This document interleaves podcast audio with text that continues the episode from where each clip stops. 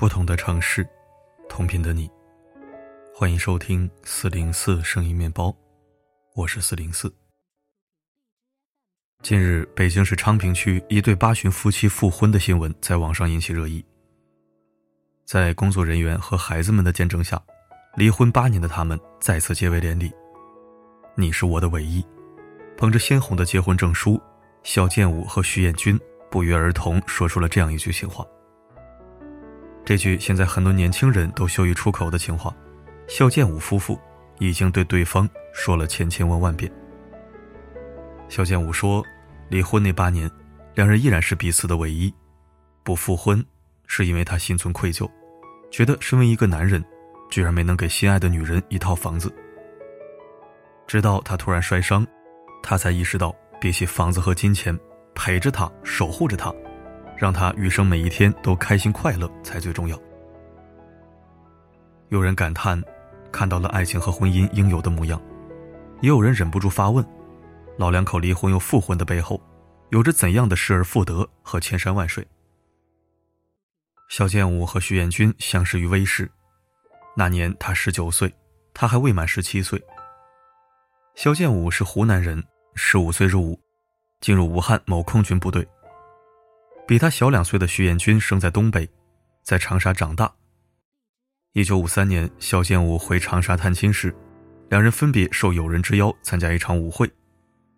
或许是冥冥中注定的缘分吧，分明是两个都不会跳舞的人，却都心血来潮的去了，也都默默坐在一旁看别人跳。聊天中得知徐彦军的哥哥是烈士，肖建武心生敬意，因为他是军人。徐彦军对他也多了一份哥哥般的亲切感。他长得很好看，性格也开朗。他个头不高，但有军人的英武之气。两人都给对方留下了深刻印象，分别是互留了联系方式。不久后，肖建武回到部队，之后六年，两人一直书信联系。徐彦军后来去了北京，进了一家棉纺厂。那些年，他们保持一周一封信的频率。细说各自日常，爱慕却在隔了山河的遥远距离里一天天滋生。一九五九年，肖建武在写给徐彦军的信中鼓起勇气问：“我二十五岁了，和你认识也六年了，咱们算什么关系呢？”徐彦军回信中这样写道：“听你的，你看怎么合适就怎么算。”你是我的唯一，肖建武说。不久后，远在北京的徐彦军奔赴郑州，两人在部队领导和战友的见证下举办了简单的婚礼。婚后常年异地分居，但他们却从不觉得两人之间有距离。肖建武常年辗转各地，青海玉树、福建厦门、西藏高原，去的地方条件都非常辛苦，很少有时间回北京。不管他所在的地方多么偏僻遥远，只要有空。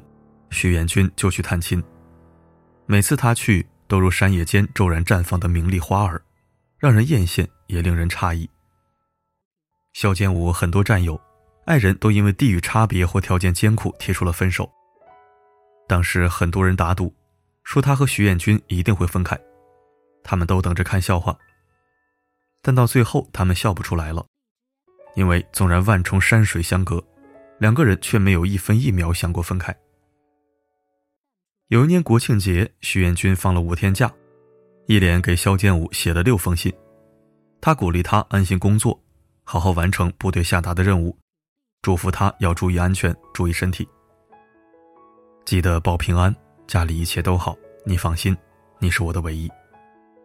在每封信最后，徐彦军都会写上这样一句话。这些内容雷同的信有成百上千封，肖建武一直视为至宝。他的回信也是这一套，希望你能平平安安，心疼你的担子比我还重，困难比我还多。在信的结尾，肖建武永远都会写上一句：“你是我的唯一。”那些年，两人总是相隔千里之遥，但心从不曾分开毫厘。两个女儿、儿子相继出生，肖建武都不在妻子身边。最小的儿子十岁时，他终于转业回到北京。最美好的年轻时光，我们分居两地。他三班倒上班，独自照顾三个孩子。辛苦可想而知。但是他从来不曾跟我抱怨半句。团聚后，肖建武一家五口以及他的母亲住在徐远军单位分的一套不足四十平米的小房子里。他非常愧疚，母亲年纪大，身体不好，不仅帮不上他的忙，还需要他来照顾。往事历历在目，肖建武每每提起都忍不住落泪，徐远军却总是淡淡一笑：“我摊上你这个人了，就得努力经营。”因为无人照顾。肖建武的儿子两岁时不小心跌进了石灰坑里，一只眼睛被烧坏了。上学时坐在教室第一排，也看不清黑板上的字，影响了学业，没能上大学。两个女儿特别懂事听话，心怀愧疚的肖建武就一心想让他们住上大房子。转业回到北京后，因材料登记错误，他的住房待遇问题一直没能解决。徐远军从不抱怨，肖建武却愧疚难当。一心想给妻子和孩子们置办一个宽敞的家，但这个愿望却一直未能如愿。经济压力大，房子难落实。他一开始说我一根筋，不知道积极争取。我退休后积极争取了，他又怪我不好好过日子，瞎折腾。房子成了引发两人争吵的唯一导火索。二零一三年，感冒发烧的肖建武又要去外面跑房子，徐彦军劝阻不成。一气之下提出了离婚。结婚这么多年，他第一次提离婚，肖建武觉得他是真想离的，于是话赶话就说离就离吧。他们也没跟三个子女商量，就去民政局把婚离了。出民政局大门时，徐远军赌气的走在前面，肖建武的眼泪就掉下来了。我心里是不同意的，三个孩子肯定也是不同意。他父亲很早就走了。唯一的哥哥也牺牲了，我是他唯一依靠的人，家是他唯一的家。他认为徐彦军很想跟自己离婚，就不想拖累他，但是他有房有退休金，跟我离婚了只会过得更好。离婚可以，但你们不能分开住，三个孩子异口同声，父亲非要搬出母亲的房子，儿媳出了一个主意，我们的房子大一点。爸妈，你们搬过去住，我们去租房。阻止不了父母离婚，孩子们命令二老必须住在一起。搬到儿子家后，肖建武睡客厅的沙发，徐彦军住在东侧卧室。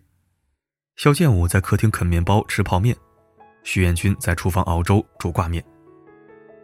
原来徐彦军喜欢参加各种活动，离婚后没心情去了，没他陪着我不踏实，再是我一个人出去。肯定会有很多人问。他说：“徐元军在家，肖建武就出去遛弯儿，老在他眼皮底下晃，他肯定烦。我有自知之明。”徐元军生病，肖建武就给他买药，晚上不敢睡觉，听着卧室动静。他生病了，徐彦军也会给他煮粥炖汤，但肖建武固执的不吃，非得被儿子教训了他才吃。只有逢年过节或两人过生日，孩子们都回来时。肖建武和徐彦军才在一张桌子上吃饭。离婚前，两人天天形影不离，徐彦军走到哪儿，肖建武就跟到哪儿。他退休后加入老年模特队，经常外出训练比赛，无论远近，肖建武都会跟着，提包里装着他的保温杯、面包和照相机。原来我们是一个整体，不分你我。离婚了，我们就变成了两个人。肖建武说。离婚六年后，肖建武发现徐远军时而清醒，时而糊涂。清醒时对他不闻不问，糊涂时会凑过来问他：“你是谁呀？”去医院检查，医生说他患有轻微阿尔茨海默症。肖建武愧疚难当。从那之后，只要徐远金出门，他就在后面远远的跟着；只要他在家，他就哪里都不去。他夜里有点动静，我就马上起身。他走路越来越慢，有时我真想去扶他一把。既然心里依然装着对方，那为什么不复婚呢？肖建武觉得半截身子都埋在土里的人了，没必要了。徐艳君则赌气地说：“复婚这种事儿，得由男人提出来。”二零二一年五月的一个晚上，徐彦君突然摔倒了。当时我在客厅里看电视，他走出来要开台灯，刚走到桌边，突然摔倒了。跟记者回忆起当时的情景，肖建武开始抽泣。我起身去扶他，却怎么都扶不起来。无奈他叫来邻居，才将徐彦军扶到床上躺下。第二天，儿子儿媳将徐彦军送到医院，徐彦军不在家，肖建武觉得日子难熬又冷清，一连三个晚上都毫无睡意。第三天，往事一幕幕涌上心头，很内疚，很后悔。我能在部队安心工作，三个孩子能健康平安长大，都跟他的付出分不开。我对他得有个交代。二零二一年六月八日，徐彦军出院回家，将他安顿在床上躺下来后，他走上前，紧紧地抓住他的手，话没出口，泪先流。我想跟你复婚，你愿意吗？徐彦军点头，眼泪簌簌而落。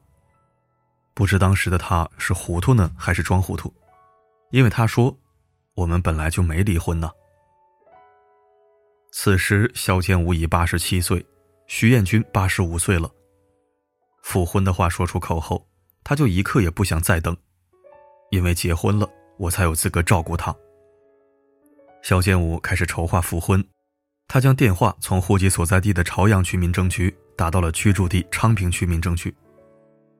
得知老人诉求，昌平民政局特事特办亲自上门，为这对老人办理了复婚手续。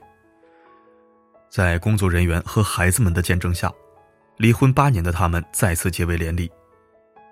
你是我的唯一，捧着鲜红的结婚证书，肖建武和徐艳军不约而同说出了这样一句情话。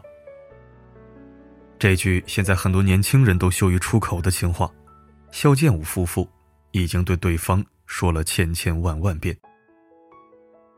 肖建武说，离婚那年，两人依然是彼此的唯一，不复婚是因为愧疚，觉得身为一个男人，居然没能给心爱的女人一套房子。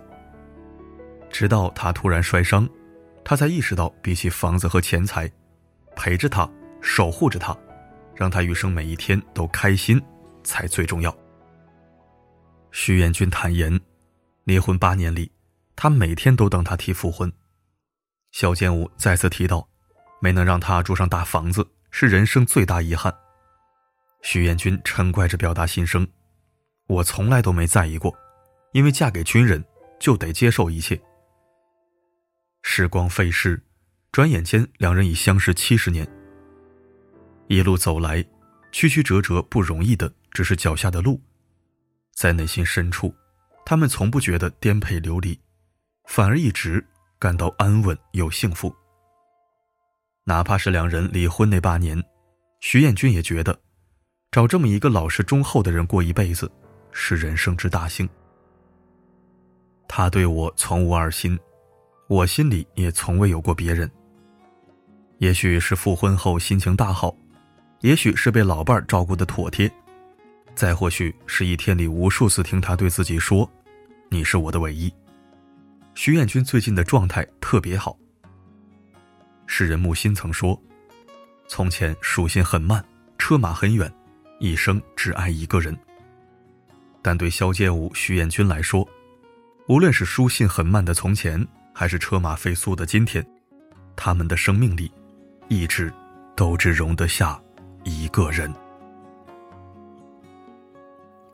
很想给你写封信，告诉你这里的天气，昨夜的那场电影，还有我的心情。很想给你写封信，却只是想想而已。我已经不能肯定。你是不是还会关心？感谢收听，很感人的爱情故事。世间情感，唯有扛过岁月打磨的姻缘，才算得上最顶级的爱情。我对爱情电影里的浪漫唯美不是很感冒，因为总觉得太不现实。对明星艺人之间的爱恨情仇。更是无感，甚至不屑，因为戏子们的分分合合少有真实纯粹。只有看到生长于人间、带有烟火气的平民爱情，才能从中砸出平凡和伟大，温暖与真挚。好了，今天的分享就到这里。我是四零四，不管发生什么，我一直都在。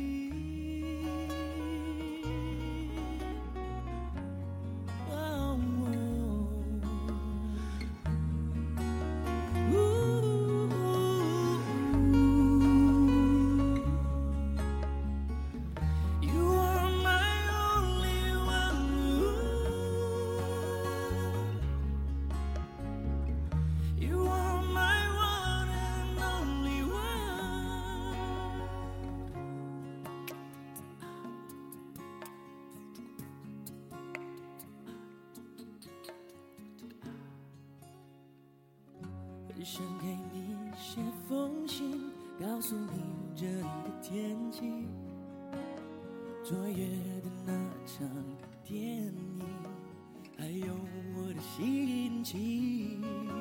我很想给你写封信，告诉你这里的天气，我已经不能肯定你是不是。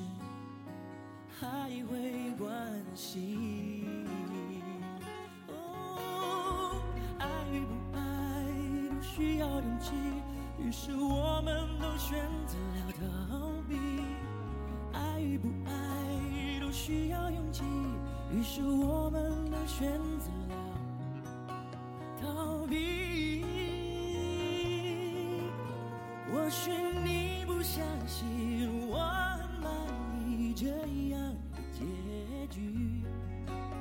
或许你不相信我没有一丝的埋怨和回忆。虽然你是我的最初，虽然你是我的最终，虽然你是我的唯一。或许你不相信我。这样的结局，是你不相信，我没有一丝的埋怨和回忆。虽然你是我的最初，虽然你是我的最终，虽然你是我的唯一。